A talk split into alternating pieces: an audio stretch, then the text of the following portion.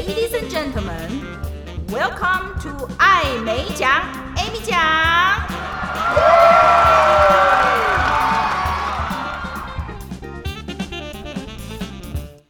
各位听众，大家好，欢迎收听艾美讲，Amy 奖。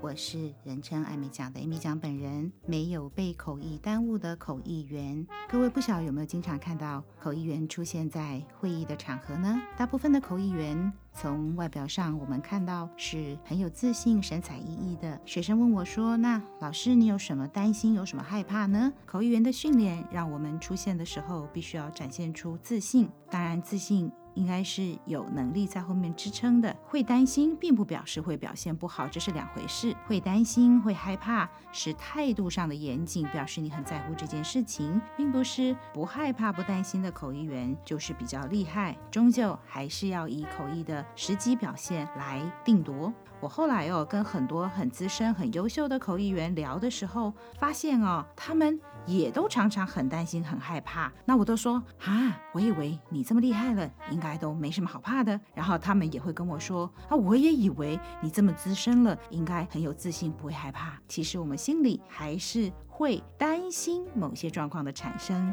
第一个，我们担心的是不提供资料，有些主办单位拿不到讲者的资料，没有办法提供。那是另当别论了，但是有一些是有资料，他就不给你。细细追问之下，说为什么不给我呢？承办人说，我们主管说不可以给你。我说如果有的话，还是要给我，因为我要准备。听过最令人意外的理由就是，那你都看好了，那你当天工作不是太便宜你了，太简单了，你钱赚得太容易了。这时候我下巴就会掉下来，这是在任性什么呀？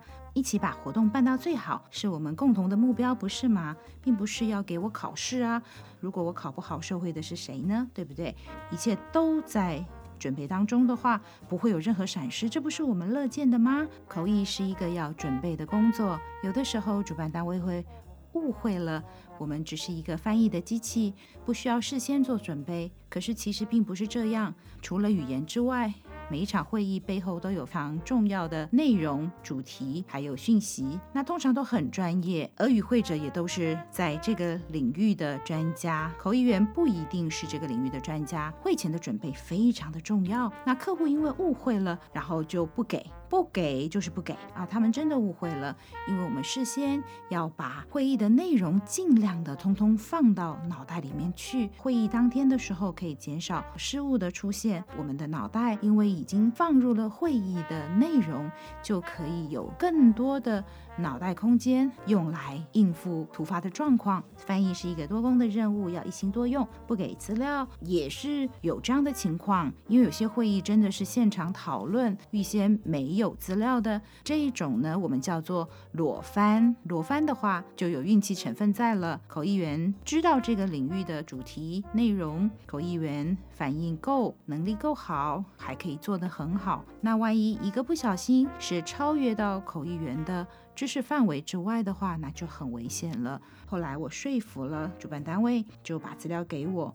哇，还好你给我了，因为真的好难好难。当天呢，讲话的速度又很快，还好我有准备，能够在多工处理之下应付得很好。我心里想说，如果真的没给我的话，哇，那当天又要听懂这个有深度的主题，然后又要处理讯息飞快的进来，一定会言不及义，讲着讲话讲太快了，口译员来不及翻译，那会有闪失的，这是专业口译员不乐见的。刚刚我提到的讲话速度很快，这也是我们会担心的。讲话速度快，讯息密度就高，翻译处理的工作量就变大了。如果都已经准备好了，知道要讲什么，只要嘴够快，那倒是没关系。如果是属于裸翻，没有准备的就上场了，而讲话速度又很快的时候，口译员未必不能处理，只是说就算可以处理，他的脑袋的工作分量很重，就比较容易疲劳，疲劳之后就有可能会开始漏译。多行不义必自毙，你常常都不译都不翻出来的话，迟早要出麻烦的。我们常常会听到讲者说：“哦，我只剩下五分钟，可是我还有三十页的投影片，这时候该怎么办呢？”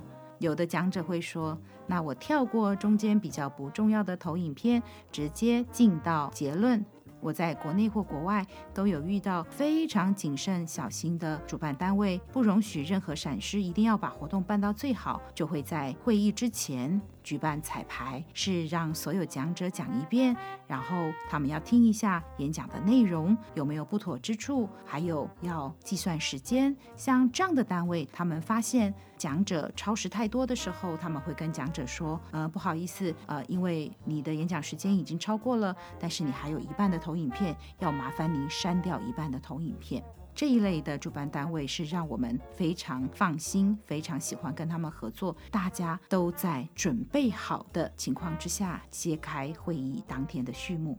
更常见的是属于有始有终型的讲者，他会说：“我只剩下五分钟了，所以我后面要加快速度把它讲完。”这种讲者其实非常的常见。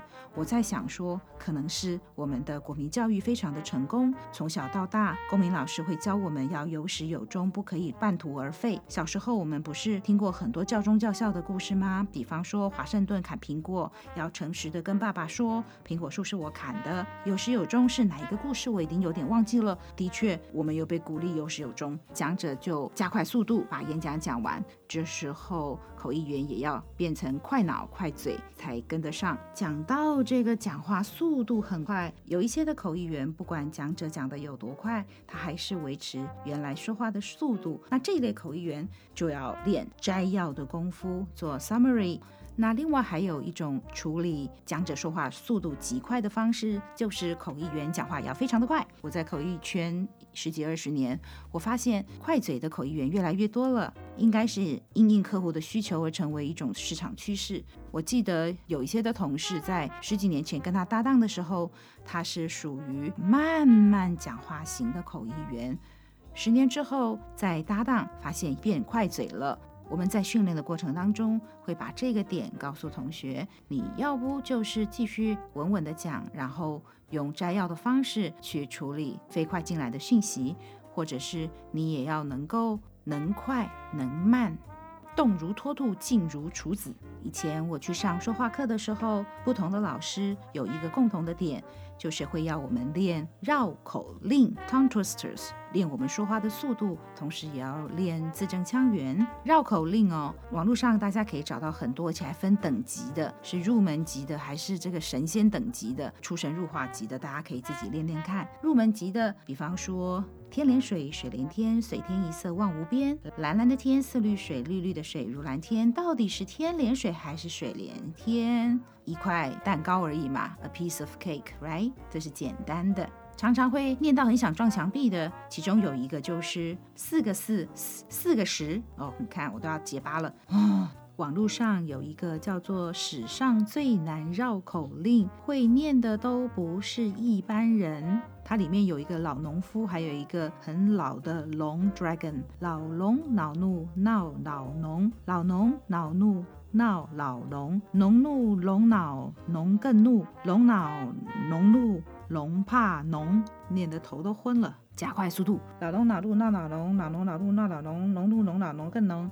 农怒龙恼农更怒，农恼农怒农怕农。好，这一段话证明了我只是一般人，没关系，欣然接受。当然，这个是上课的时候老师练的啦，那口译没有这么难啦哦，那只是在练你的舌头的灵活度。有一个很好玩的，大家可以挑战自我看看，看你是不是属于快嘴级的，就是每次看电视那个。卖基金的头部的广告，最后都会有一个，也许是男生，也许是女生，比较多是男生会念一行这个警语。这一行真的是很挑战哦，它有二十六个字：投资一定有风险，基金投资有赚有赔，申购前应详阅公开说明书。是不是终于知道那句稀里糊涂的话到底在讲什么？那这其实是有原因的。为什么念这么快？电视广告是用秒计费，比方说十秒钟就要三千块，所以那这二十六个字是监管机关要求一定要放的，因为要提醒投资人。投资不一定会赚钱，要审慎的评估。如果不放的话，就不合法规。一定要放，又不能慢慢讲，花太多电视广告的费用，所以就找这个快嘴型的配音、快嘴型的播音员来念。一般来讲，平常讲话可能一秒两个字吧。下次看到这样的广告的时候，去量一下，这二十六个字他们只说了四秒。真的是非常厉害。有时候我也跟着电视一起说说看，但是通常都是跟不上啦哦。投资一定有风险，基金投资有赚有赔，申购前应详阅公开说明书。嗯，再一次。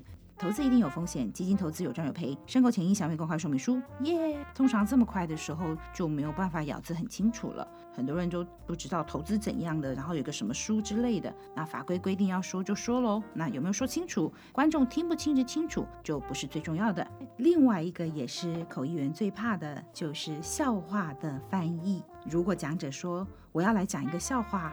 接下来就皮要绷紧一点了，不过通常是不会这样预告的，直接就把笑话讲出来了。到底观众有没有笑，就见真章喽。听口译的如果没有笑，他们就会以为是口译员翻的不好。其实有的时候是因为这个笑话在我们的文化里面不好笑啊。那当然。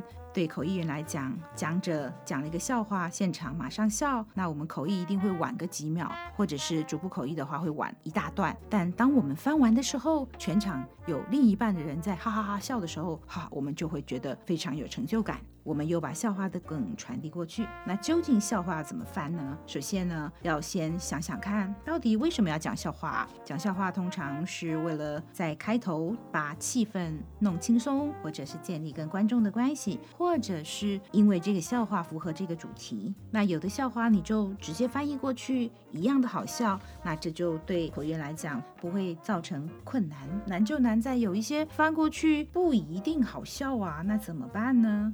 在这边跟大家分享一下，第一个就是照字面翻喽，就 do a literal interpretation，就他怎么说你就怎么翻。那有可能翻到目标语以后就不好笑了，那也没办法，也只能这样子了。我们也没有太多的时间去翻第二次或第三次，双关羽就是很难翻的。我有一次在一个很大的会议当中，台上坐的都是科技界的大佬，其中一位他就举例说沟通很重要。他说：“哦，如果你要沟通的人听不懂你讲的话，那就等于无效的沟通。”他说：“那小孩子有一天就跟你说，爸爸爸爸，那个老师叫同学要背书，那同学里面有狗啊，有猪啊，有狮子啊，有羊啊，有各种的动物，请问哪一个动物要先背呢？”那爸爸当然就不知道喽。答案是小狗要先背。为什么小狗要先背呢？因为旺旺先背啊。像这种冷笑话是我们在翻译当中最难处理的，因为里面都牵涉到双关语。请问树的味道像什么？树的味道很像是鸡的味道，为什么树味像鸡？我后来听说台大有一个社团，就是这种冷笑话社团。很遗憾，我早早就毕业了，要不然我一定会去报名这个社团，因为我很喜欢听冷笑话，我也很喜欢台语跟华语之间的笑话。诶，很奇怪哦，我不管听几次我都会笑。就是那个要照 X 光的时候，医院的人员跟阿公讲说：“阿公，我蛋仔公一二三照的时候就要照。阿公你要憋气哦，然后我会数一二三照。结果当他数到一二三照的时候，阿公就跑走了，因为他说要照嘛，就跑掉了。那还有一个也是很好笑的，我自己觉得很好笑，我的笑点比较低，就是那个买早餐的时候，老板就会问你说：你要加蛋吗？加蛋，加蛋要钱吗？加蛋加十块。然后这个顾客就说：嗯，阿内瓦瓦靠蛋喝啊。”有听懂吗？加蛋是打个鸡蛋在里面，但是台语的加蛋是。这里等，不过搬到翻译的场合是真的几乎是没有办法翻出来的，就是只好照字面翻去解释一下为什么这个好笑。那你就只能说，因为这个字呢，在中文里面呢，它又有 A 的意思，又有 B 的意思。This is upon，也只能这样子了。如果你可以找到一个 equivalent，在原文里面是双关语，然后好笑，到译文里面也是双关语，也好笑的话，哇，那你就真的是神级的口译员了，而且是在瞬间哦。另外一个可能大家都听过的笑话的处理法，就是直接请观众捧个场笑一下。江湖上就有传言说我们口译员会这么处理，这当然是很容易就露馅的。尽管经常听到这样的说法，人家也会问我们是不是这样在处理笑话。我只能说我没有这样用过，也没有听过人家用过。据说啦，美国的吉米卡特总统到日本去访问的时候，他说了一个笑话，然后的日本的口译没有办。法翻口译就说，卡特总统刚刚讲了一个笑话，请大家大笑。那这一招奏效了，然后全场就哄堂大笑。总统于是非常的满意。在不同的出处有写说，不知道这是真的还是假的。一直都有这样的传闻。我想在情急之下，或许也是一个处理办法吧。的另外一个江湖传言就是，这个讲者听到译者简单的一两句话。就引得哄堂大笑，他就说这个翻译一定是非常非常的厉害。我讲了好久，他三言两语就帮我翻出来让大家笑。讲这句话的人，他是真的觉得他厉害，还是在暗示个什么的？那我们就不知道喽。好，今天我们就先讲到这边。有关于让口译员担心头痛的事情还很多，以后有机会再来跟大家聊聊跟口译员相关的新闻，跟口译员相关的故事，我们以后再分享。谢谢今天的收听，我是主持人艾美讲，我们。我们下次空中再见，欢迎各位继续做我的一家人，翻译的译，拜拜。